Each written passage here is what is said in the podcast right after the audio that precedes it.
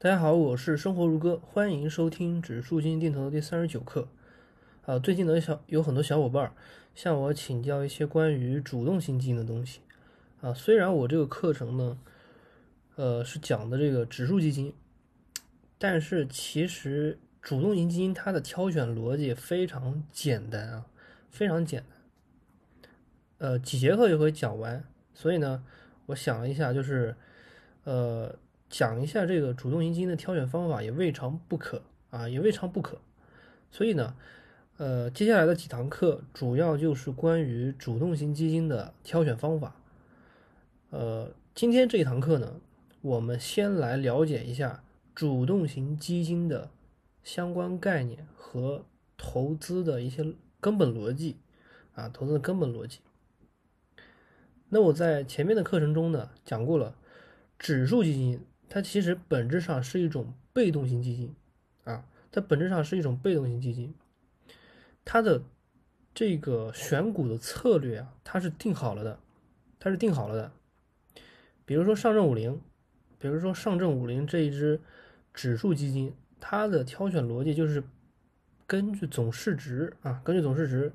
从高到低往下排的选的前五十家公司，它的策略就是这个。不管你再怎么改，上证五零的策略就是这个，它的公司可能会不停的更换啊，就是这五十家公司它可能不停的变换，但是它的投资的，就是它的这个选股的这个逻辑啊，它是不会改变的啊，它永远都是这样。这个是指数基金，所以它是一种被动型的，它的策略是定好了的，也就是说你买了这个基金，你大体上你对它的收益率是可以预见的啊，可以预见的。而且呢，指数基金呢，它它有很多的指标可以去观测，啊，比如说我前面讲过的这个低估和高估的一些判断的指标，什么市盈率、股息率啊等等，它是具体的指标可以判断的，啊，可以判断的。所以，指数基金挑选的重点其实就是这个策略的好坏，策略的好坏而已。但是主动型基金呢？它就恰恰相反了，它就恰恰相反了。它和指数基金有一个最大的不同点，也是投资上的根本逻辑，也是最大的不同的地方，就是它是有一个人去选这个股票，也就是说，它的策略不再是定好了的啊，不再是定好了的，是有一个叫基金经理的人，他主动去筛这个股票的。啊，主动去筛这个股票的，所以，如果你想要挑选一只比较好的主动型基金，那投那这个逻辑你就不要不要在什么指标上面关关注过多，因为它的投资的逻辑重点在人啊，重点在人。如果这个人很厉害，那你根本就不用担心；如果他这个人很差，那你就算他的收益率再高。从长期看，也不一定就是最好的选择啊，也不一定就是最好的选择。所以，主动型基金的它的这个重点就在于怎么选出一个靠谱的人啊，怎么选出一个靠谱的人。也就是说，你必须要选出一个好的基金经理才行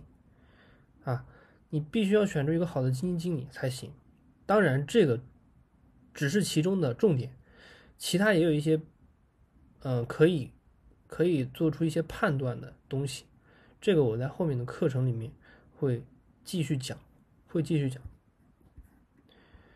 因为它的策略不再是定好了，所以它的不确定性就变得很多了啊，增加了很多。首先，绝大部分人都不知道这个基金经理到底是一个什么样的人啊，是一个什么样的人。其次，他也不可能让你知道。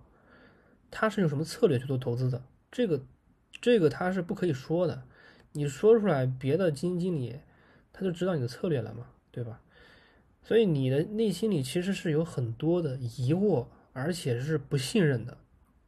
不信任的啊。所以重点就是说，怎么把这个基金经理这个人挑选的，挑选的尽可能好一点，然后呢，再再去综合一些别的因素。最后选出一个比较好的。有很多人说啊，那个老师，我就直接从上到下排名不就完了吗？排名这个东西呢，它确实是在我的这个判断指标里面是有一项的，但是是不是就是光看光看这个排名就够了？排名这个东西它是最唬人的，为什么？因为它这个东西它是年年都在换的，年年都在换。你现在看这个这个月可能是这个基金经理。啊，收益率最高，那你换到下个月呢，它就不一定在了，甚至都掉出百名之外了，这是很正常的现象。那在这样的一种环境里面，你怎么能够啊，从长期的角度来说，能够持续的赚钱，这就变成非常重要的事情。所以我接下来的课程呢，会通过一系列的方法去判断这个人是不是靠谱。主要重点是这个人是不是靠谱，然后啊，我再从什么，比如说基金公司啊，比如说这个他的这个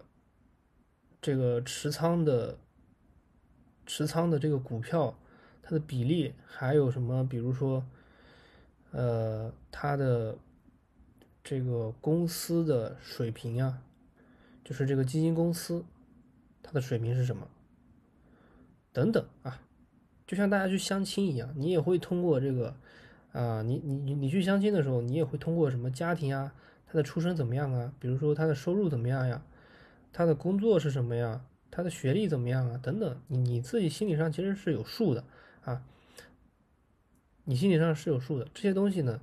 但是可以作为一个重要参考的，当然它不是最最重要的，最最重要的是你对他这个人有多了解，当然这个东西是后话了，我们。能够通过一些指标，然后判断出筛选，最至少说能够把我们的这个范围啊缩小到啊，比如说五个以内，对吧？五个以内，然后呢，你再去重点了解这些基金经理他到底水平怎么样。这个东西就像就像我给你圈出来，就像从那个很多很多的那个这个东西里面筛选出一堆。就是能够在我的这个范围之内，然后呢，你再去重点研究这几个东西，就能省掉你很多的精力啊。不是说这全是哦，我我我用这个指标一拉什么什么，哦，这五家公司这五个这五个基金啊就买了，